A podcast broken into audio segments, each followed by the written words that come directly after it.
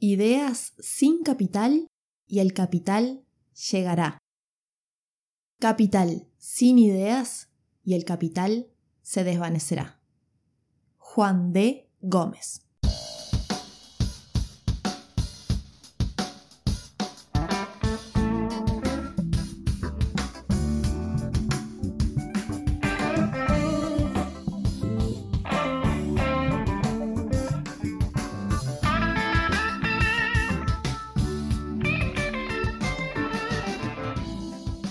Bienvenidos al podcast de Administración.zip, un comprimido de conocimientos para que escuches cuando y dónde quieras y aprendas y mejores en minutos sobre administración y gestión para emprendedores y pymes.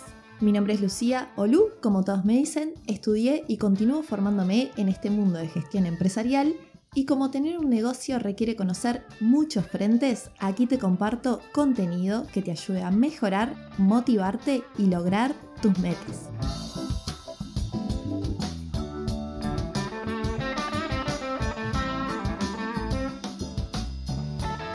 Hoy vamos a hablar sobre emprender con poco o sin dinero con nuestro invitado especial y vas a aprender sobre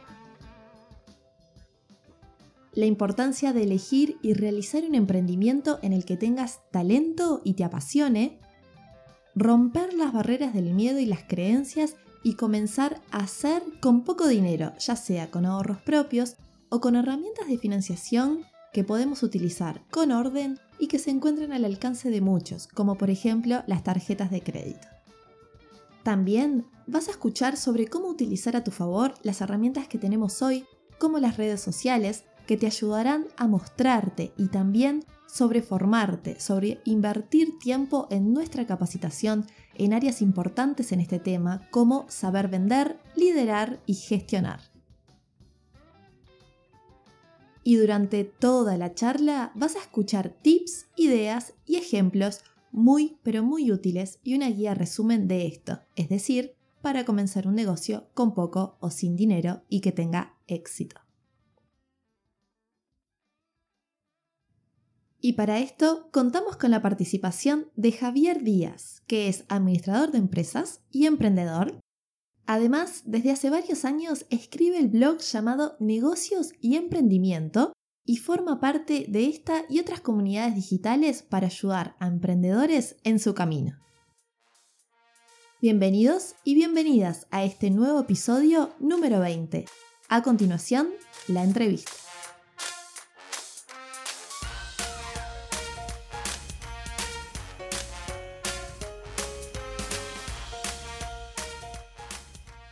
Hola Javier, ¿cómo estás? Bueno, bienvenido al podcast. Primero que nada, muchísimas gracias por participar y bueno, compartirnos tus conocimientos y experiencias. Bueno, ¿cómo estás? Hola, bien, muchísimas gracias a ti por la invitación. Un gusto enorme poder compartir en este espacio con, los emprendedores que nos escuchan. Bueno, como hablábamos un poco fuera de micrófono, eh, te comentaba que en el episodio pasado hablábamos un poco sobre las formas de financiación, ¿sí? Nombrábamos algunas de las formas de financiación para em, emprendimientos y pymes, de las más importantes, como préstamos a familia y amigos, bancarios, eh, plataformas tecnológicas que hay que recurren al ahorro colectivo o de personas, y los inversores ángeles o business angels. Y, bueno, hablábamos un poco con Javier de estos temas y además eh, me gustaría preguntarte que, eh, bueno, en cuanto a esto, eh, si te consultan sobre la forma más adecuada de financiación para un determinado negocio o emprendimiento, ¿qué tendrías en cuenta eh, o, qué, qué necesitarías saber antes de hacer esa recomendación? Bueno, hay varios factores a analizar y yo creo que el primero es determinar en qué etapa de nuestro emprendimiento nos encontramos. Hay fuentes de financiación que aplican más para personas que están en una etapa inicial, es decir, personas que apenas tienen una idea y lo que quieren es llevarlas a una fase de, ejecución. Y hay otras fuentes de financiación que aplican más para proyectos que ya están en una fase de ejecución, que ya tienen unos clientes, ya están generando ingresos y de repente lo que necesitan es recursos para crecer, dependiendo en qué etapa se encuentra nuestro emprendimiento.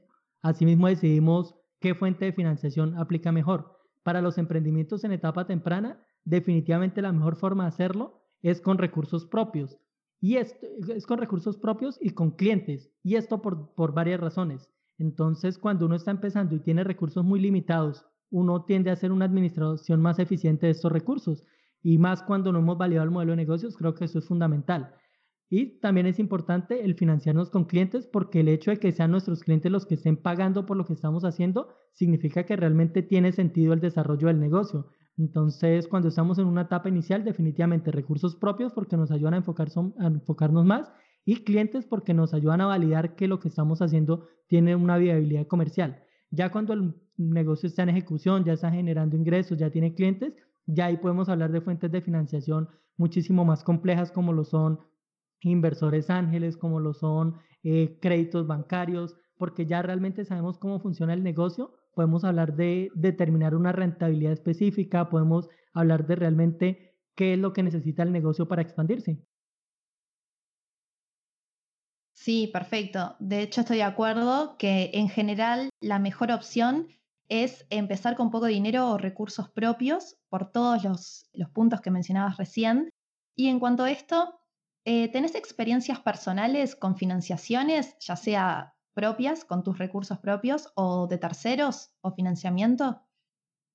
Sí, eh, los primeros proyectos que yo empecé fueron con recursos propios. De hecho, eh, como cuando, cuando yo empecé tenía muy, muy poco capital, tenía yo 16 años, entonces lo que hice fue a partir de ahorros empezar a ejecutar pequeños modelos de negocios y las ganancias las iba reinvirtiendo. Cuando inicié mi primer proyecto digital, sucedía que en ese momento la facilidad de contar con medios de pago electrónico en la ciudad en donde yo estoy era bastante limitado. Entonces no tenía acceso a, tarjetas de crédito, no tenía la posibilidad de financiar la compra de los recursos que necesitaba para empezar. Entonces empecé con herramientas totalmente gratuitas. Yo empecé mi primer proyecto digital con una plataforma que me costó cero pesos empezar. Y la primera inversión la hice aproximadamente un año después de, empezar y fueron 10 dólares que invertí para comprar un nombre de dominio. Ya para ese momento el proyecto era autosostenible, ya generaba ingresos, yo ya, ya tenía la posibilidad de, de, rentabilizar ese proyecto y todo lo que había invertido hasta ese momento eran 10 dólares. Ya después empecé a desarrollar proyectos mucho más complejos en donde ya accedimos a fuentes de financiación diferentes. He tenido la oportunidad de financiar proyectos con convocatorias públicas, con convocatorias privadas y me ha sucedido algo, pues digamos que, que quiero compartir y es ese contraste cuando uno empieza con recursos propios, que uno tiende a ser mucho más mesurado en el manejo de los recursos, porque uno sabe que es bastante limitado, entonces uno se enfoca muchísimo más, uno tiende a administrar más eficientemente el dinero. En cambio, cuando sigo con convocatorias, como de repente recibimos una, eh, una inyección de capital significativa, entonces uno tiende a gastarla en cosas que realmente no son imprescindibles en una etapa inicial. Entonces creo que esto es lo que le sucede a muchas personas que acceden a fuentes de financiación externa y sencillamente lo administran mal, invierten en cosas que no son esenciales y por esta razón muchos negocios quiebran, porque llega el punto en el que tienen más costos que clientes. les cuesta más mantener el negocio de los, de los ingresos que genera ese negocio como tal. Sí, totalmente. Eh, dijiste varias cosas súper importantes.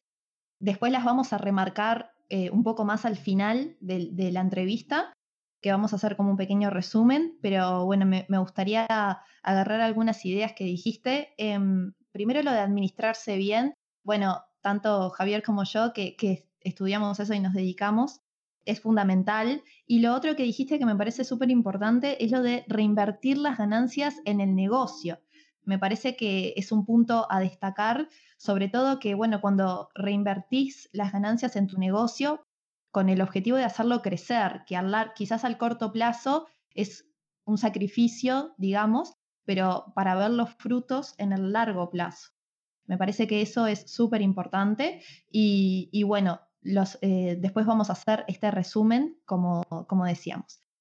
Entonces, em, bien, sabemos que está entonces esta opción de empezar con poco dinero.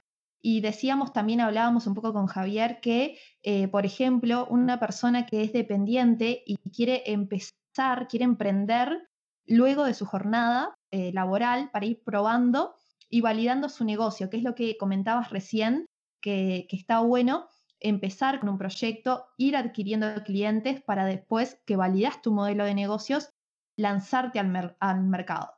Entonces, eh, bueno, está esta idea de arrancar con poco o sin dinero, porque además también es una excusa de muchos, ¿no? Es un bloqueo. Eh, las personas, muchas personas quieren empezar un negocio, pero no tienen el dinero.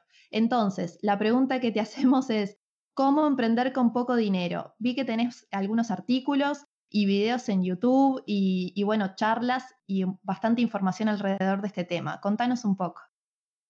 Bueno, hay varios factores y herramientas que se pueden utilizar para lograr ese objetivo que es emprender con pocos recursos. Quisiera pues hacerte, eh, comentarte esos puntos eh, uno a uno como para que queden bien estructurados.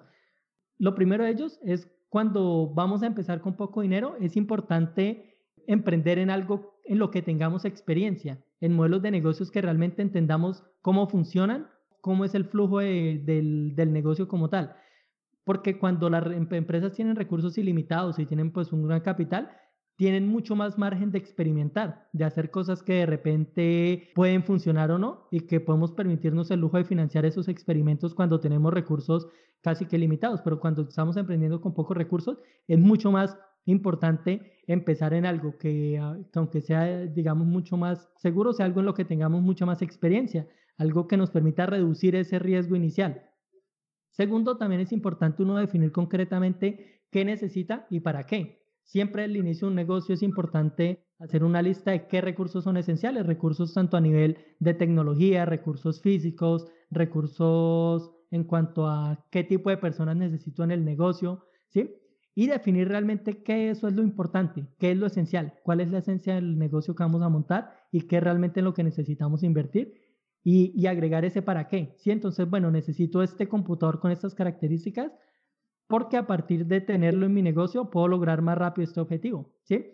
¿Qué sucede cuando uno no tiene, digamos, una limitación en cuanto a los recursos que, de los que dispone? Pues que uno sencillamente puede invertir en cosas que realmente no son esenciales. Pero si vamos a empezar con pocos recursos, entonces definir muy bien qué necesitamos y para qué. Y descartar aquello que no sea imprescindible. Eh, en tercer lugar, dos herramientas que son fundamentales, que son la planificación y la creatividad.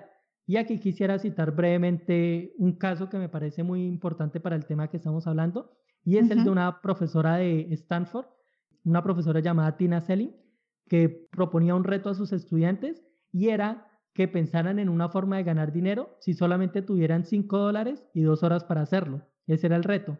Y la docente les daba toda una semana de tiempo para que planificaran en cómo iban a administrar esos recursos, cómo iban a administrar esos 5 dólares y esas dos horas. Y los resultados fueron bien interesantes. Las primeras semanas, pues los estudiantes optaban por negocios, por modelos de negocios muy básicos, pero a medida que transcurrían las semanas, los estudiantes dedicaban muchísimo más tiempo a planificar, a pensar muy bien cómo iban a administrar esos recursos y pensaban en modelos de negocios cada vez más interesantes, modelos de negocios de repente que eran menos obvios y que eh, resultaban ser bastante, bastante interesantes. Entonces, cuando a medida que transcurrían, pues estos estudiantes desarrollaban mucho más esta capacidad. Al final del ejercicio hubo estudiantes que llegaron a generar más de 600 dólares partiendo de 5 dólares y en solamente dos horas. ¿Sí? Entonces, si se dan cuenta, cuando uno piensa, empieza a ponerse estos retos de qué puedo hacer con los recursos que tengo a la mano, de repente es cuando surgen estas, estas ideas, estas iniciativas bien interesantes. Entonces, planificación y creatividad son dos herramientas fundamentales cuando los recursos son limitados. También es importante construir un negocio en torno a un propósito. Cuando uno está empezando, uno de los elementos más importantes son definitivamente el talento, las personas. Y cuando uno no tiene la posibilidad de contratar a expertos, personas desde el día cero que puedan comprometerse con el proyecto, definitivamente hay que alinearlas con un propósito, con una pasión. ¿Sí? Entonces piensa que de repente si tú haces algo que tenga un impacto, que, que genere una motivación, van a haber personas que van a querer trabajar contigo, aunque sepan que desde el día uno no va a haber recursos para pagar por el trabajo que van a hacer. Enfoque es otro, otro elemento fundamental, saber uno priorizar, definir qué es lo más importante en el negocio y enfocarse en eso. Aunque no podamos hacer muchas cosas, hacer lo más importante. También cambiar un poco el enfoque de, de qué es lo que nos hace falta hacia qué es lo que tenemos y esto es algo, digamos, que los administradores de empresas nos cuesta muchísimo porque a nosotros nos enseñan todo lo que es armar el plan de negocios, que definir con detalle todo lo que necesitan, establecer cada recurso y todo eso. Pero cuando uno va a emprender con pocos recursos, uno tiene que pensar es en qué tiene y qué puede hacer con lo que tiene. no es lo que le hace falta, porque ahí es donde uno se bloquea. Siguiente, aprovechar la tecnología, todo lo que es recursos tecnológicos. Hay muchas herramientas tecnológicas que se pueden aprovechar a bajo costo. De hecho, si ustedes entran a mi blog negocios y emprendimiento.org, hay una sección que es herramientas y ahí encuentran cientos de herramientas, muchas de ellas gratuitas, para aplicar en sus proyectos de emprendimiento. También centrarse en la generación de clientes desde el día uno. Cuando ustedes empiezan con poco dinero, céntrense en generar clientes, en que desde el día uno sean los clientes los que les den feedback, los que les den financiación para seguir reinvirtiendo en el negocio. Construyan relaciones. Las relaciones son muy valiosas en el mundo de los negocios. Entonces, si de repente ustedes no tienen para financiar una campaña de marketing, pueden construir relaciones con bloggers, con influencers, con quienes puedan crear una relación, puedan intercambiar para que hablen de ustedes. Otro consejo importante, interesante, es uno que del caso de Jack Ma, de Alibaba, que él decía que llegó el punto en el que la, la, prensa decía que él estaba loco porque muchas de las cosas que hacían de repente eran diferentes, se salían de lo tradicional. Si bien él emprendió en un sector que, del que ya venía aprendiendo, él de repente hacía cosas que llamaban la atención de los medios. Entonces hagan cosas que den de qué hablar, hagan que su negocio sea algo de lo que la gente quiera conversar, de lo que la prensa quiera escribir, que esto hace que ustedes tengan prensa gratuita, que hablen de ustedes y se corre ese voz a voz. Y finalmente, paciencia, lo que comentabas un poco, es importante reinvertir. Sucede mucho con los emprendedores que ganan y a medida que ganan, reparten y gastan. Cuando uno empieza con pocos recursos, uno tiene que meterse en la cabeza que el trabajo va a ser mucho más, más, más lento y el proceso va a ser mucho más eh, complejo. Entonces, si uno va a emprender con pocos recursos, tiene que tener muchísima paciencia, saber que los resultados posiblemente tomen tres veces más de lo que tomaría si tuviéramos los recursos suficientes para emprender desde el primer momento. Entonces, tener muchísima paciencia creo que es algo fundamental para emprender con recursos limitados. Bien, sí, la verdad que un montón de aportes súper valiosos. Me encantaron esos ejemplos que nos compartiste. Y, bueno, sí, totalmente. El primero, el romper esas barreras, eh, esos paradigmas que se crean del emprendimiento, de, tener dinero para invertir, de romper con esa creencia instalada de que solo las personas que tienen dinero pueden poner una empresa o empezar un negocio. Eso lo estamos hablando un poco recién y, ya lo, has comentado y sobre todo con el ejemplo de la profesora que, que, bueno, incentivó a los alumnos a ser creativos, a con poco dinero lograr resultados y, es el ejemplo claro de que con planificación, con buena administración y, estando enfocados se logran los resultados. Es cuestión de tener esos puntos claves que, que ya después ya vamos a dejar, vamos a hacer un resumen y, también me parece importante el, no pensar en fallar, como tienen, como romper ese miedo a, fallar, sino eh, tener todas estas herramientas, todos esos mecanismos que estás mencionando ahora y que también hemos mencionado en otros episodios, de, bueno, lo que decías recién, de entender bien el negocio para tratar de mitigar, de bajar esa falla de lo menos posible y tener éxito en, en lo que se va a hacer. Eh, bueno, mencionabas que en, tu, en el espacio web de negocios y emprendimientos encuentran varias herramientas. ¿Allí encontrarían herramientas para emprender sin costo o bajo costo? Sí, correcto. De hecho, hace poco publiqué una guía que se llama Más de 150 herramientas para emprendedores y empresarios. De hecho, te la voy a compartir para que la incluyas en el link dentro del, del episodio para que la gente lo descargue. Y efectivamente hay herramientas que muchas de ellas cuentan con versiones gratuitas, eh, herramientas que sirven para lo que es crear sitios en Internet, para recibir pagos online, para mm, construcción de marca, para eh, interactuar con clientes, para gestionar personal.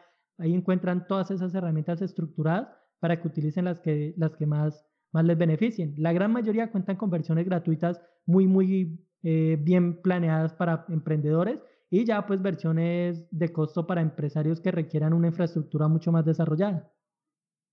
Perfecto, sí, después lo dejamos incluidos en las notas del episodio y en la web eh, del podcast.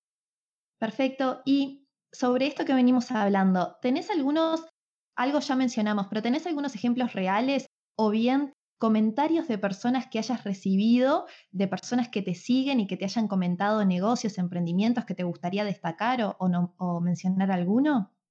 Sí, hay un ejemplo que yo creo que viene perfecto al caso y es el caso de Jesús Guerrero, fundador de Servientrega, un empresario colombiano que tiene una historia fascinante.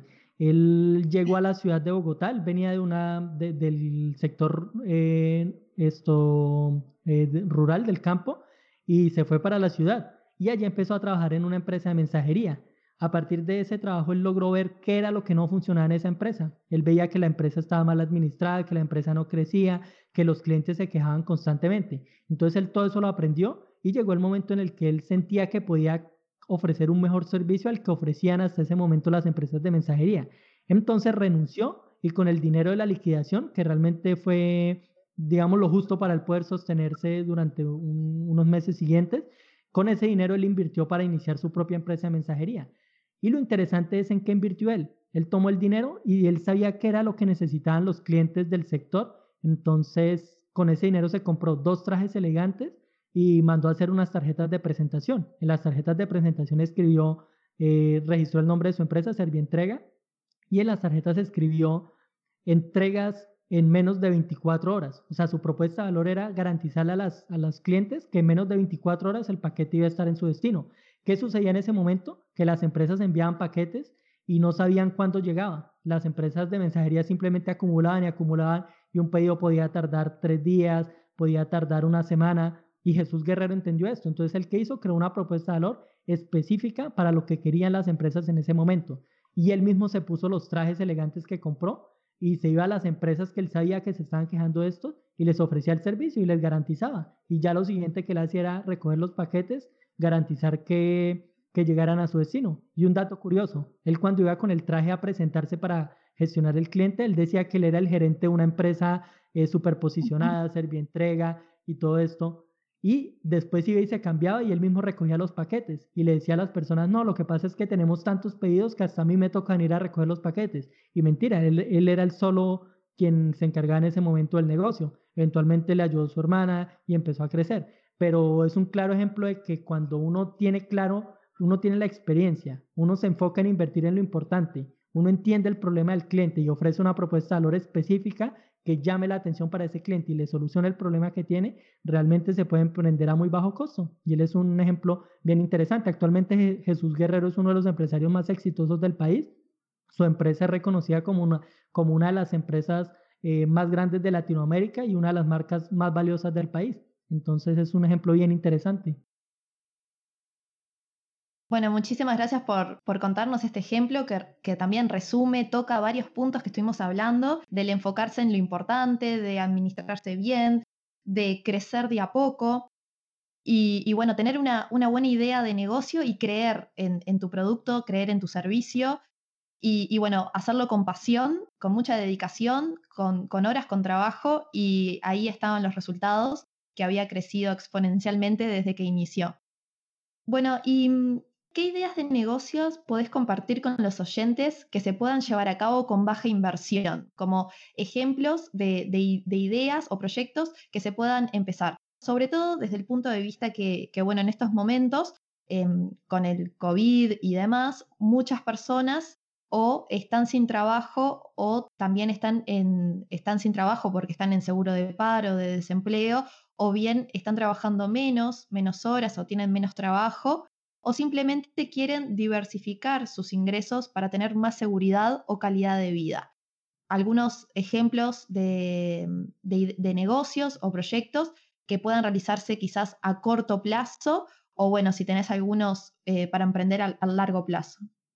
Hay tres modelos de negocios que me parece interesante que las personas conozcan porque si los comprenden, realmente las posibilidades que brindan son amplias. O sea, son modelos de negocios muy básicos, pero que cuando uno los entiende, de repente empieza a comprender mucho más fácil modelos de negocios más complejos.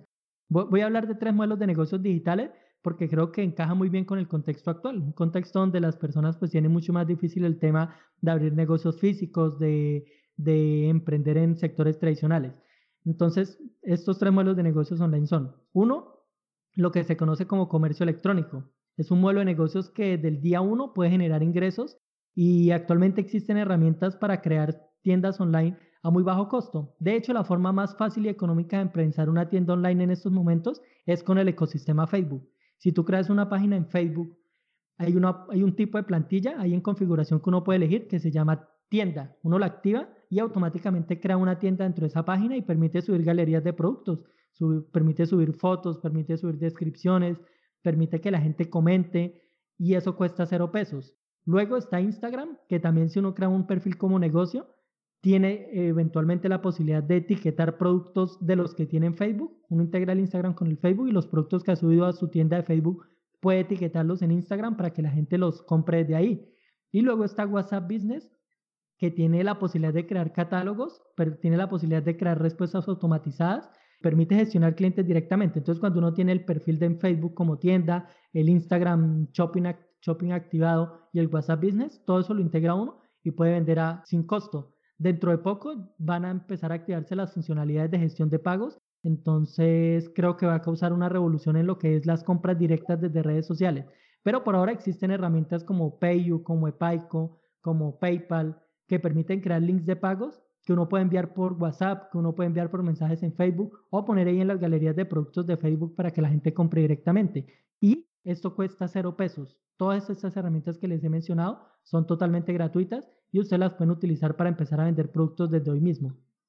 Segundo, tenemos un modelo de negocios que es lo que se conoce como modelo freelancer o de prestación de servicios profesionales. Hay plataformas como Fiverr, Workana, como Tuago, que permiten que uno se registre, ponga un perfil ofreciendo servicios profesionales y las personas nos pueden encontrar para contratarnos para sus proyectos. Y también podemos generar clientes desde el día uno. Entonces hay la posibilidad de ofrecer servicios relacionados con diseño, con programación, con traducción, con eh, gestión de redes sociales, con producción multimedia. Las posibilidades son muchas. Si ustedes entran a las plataformas que les he mencionado, van a ver que hay una amplia gama de servicios que ustedes pueden ofrecer. Incluso algunas de estas tienen publicados proyectos en los que dicen, por ejemplo, requiere una persona con este perfil. Y ustedes pueden presentar su perfil para que la persona que publicó el proyecto, si decide que ustedes son una persona apta para trabajar con él, eventualmente los contrate. Y también es un modelo de negocios que para empezarlo cuesta cero pesos, funciona totalmente digital y que nos permite generar ingresos desde el día uno. Y hay un tercer modelo de negocios que a mí me parece fascinante, que es el de creación de contenidos digitales, pero es un modelo que no lo veo tan a corto plazo. Si uno empieza hoy un modelo de contenidos digitales, eh, realmente es un negocio que puede ser sostenible al cabo de dos, tres años, porque se requiere muchísima inversión en producir los contenidos, hay, casos donde la viralidad permitió que el proyecto se volviera rentable en muy poco tiempo, pero realmente son casos aislados, son casos que son difíciles de replicar. Eh, realmente para llegar a vivir de un modelo de negocios de contenidos digitales se requiere muchísimo más tiempo eh, llegar a ese punto.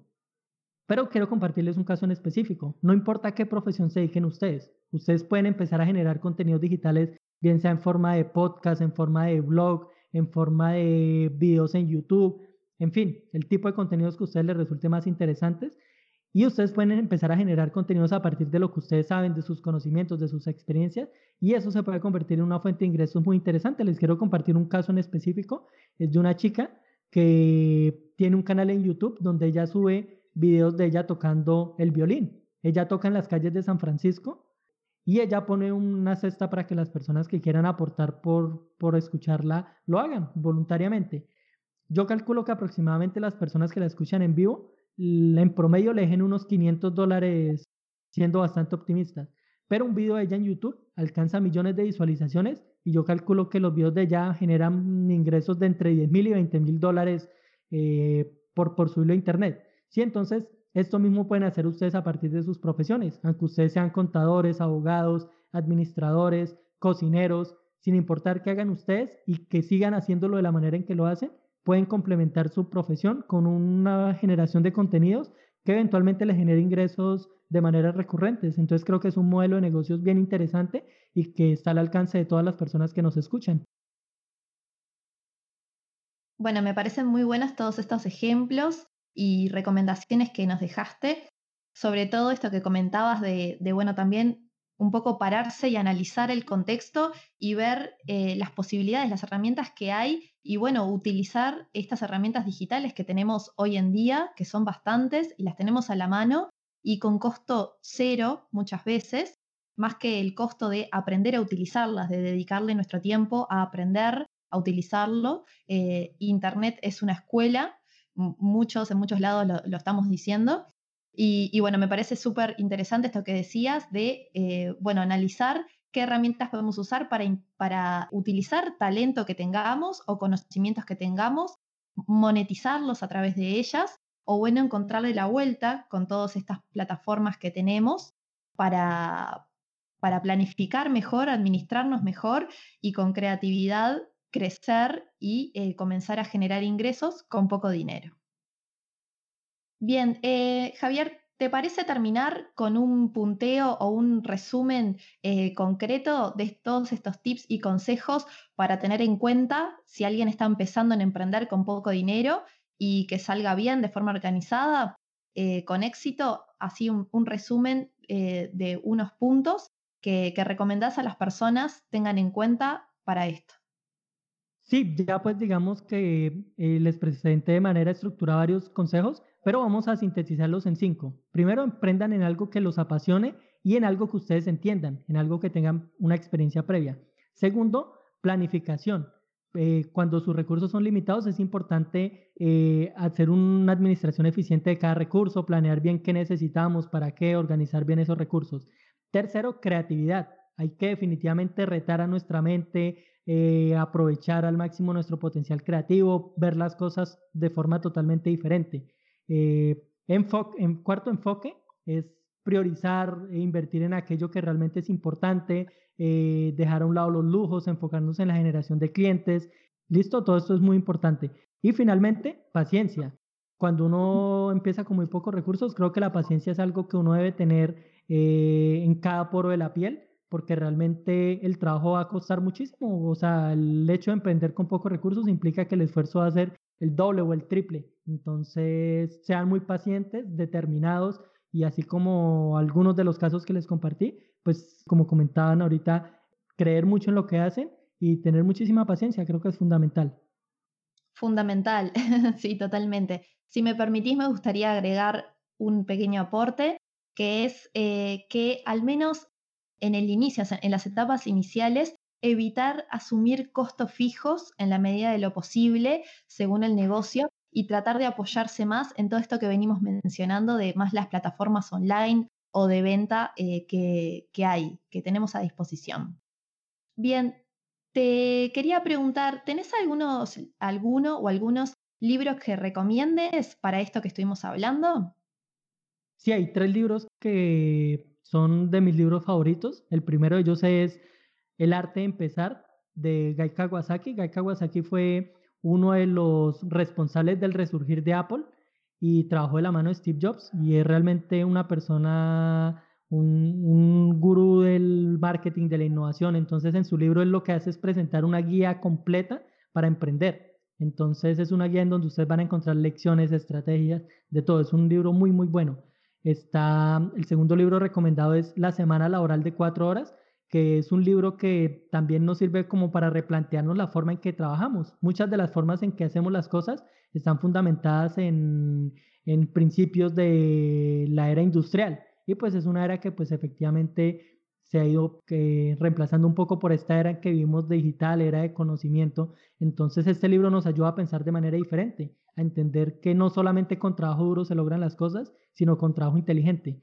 Y el tercer libro es uno que se llama Emprender es una forma de vida, de Carlos Nava, que realmente cuando ustedes están emprendiendo, ustedes se sienten identificados con cada página del libro. Cada página está llena de lecciones, de estrategias, Ustedes ahí aprenden sobre el manejo del dinero, sobre los socios, sobre las relaciones familiares, todo lo que vive un emprendedor desde que toma la decisión de precisamente emprender. Bueno, me encantaron estos libros que mencionás y creo que también van a aportar mucho valor. Bueno, para terminar, Javier, ¿cómo te encuentran las personas en las redes? Eh, ¿qué, mm, compartinos eh, los canales para que, bueno, las personas, si les interesó el contenido o quieren saber más, ¿Cómo hacen para, para encontrarte? En Twitter me encuentran como Javier Díaz R y las personas que vayan a mi Twitter van a encontrar un obsequio. El primer tweet es un libro digital gratuito que se llama 100 tips para mejorar tu negocio. Ustedes entran y no tienen necesidad de seguirme ni nada, sino que ahí el primer tweet está el enlace para descargar directamente. No tienen que registrarse ni nada. Entonces Javier Díaz R en Twitter. Eh, mi blog es negocios y emprendimiento.org Ustedes ahí encuentran historias, encuentran herramientas, cursos gratuitos y un montón de información para aplicar en sus proyectos de emprendimiento y para sus empresas si ya las tienen en marcha. Entonces ahí está la invitación para que me visiten. Sí, sí, personalmente yo lo, consumo eh, tus contenidos y bueno, quiero invitar a todas las personas también a visitarlo porque la verdad que tiene información muy valiosa, sobre todo para este campo que estuvimos eh, hablando hoy y todas las etapas de un negocio, emprendedores actuales o futuros. Eh, bueno, Javier, muchísimas gracias por sumarte y participar y compartirnos tus conocimientos. Espero que hayas disfrutado eh, este episodio y, bueno, esperamos tenerte pronto de nuevo por acá. Cualquier cosa si, si surgen preguntas o, o, bueno, ahondar en algún tema en particular. Super, Lucía, muchísimas gracias a ti por la invitación. Un gusto enorme poder compartir y claro, espero que me invites nuevamente por acá. muchísimas gracias. Y bueno, nosotros nos escuchamos en el próximo episodio.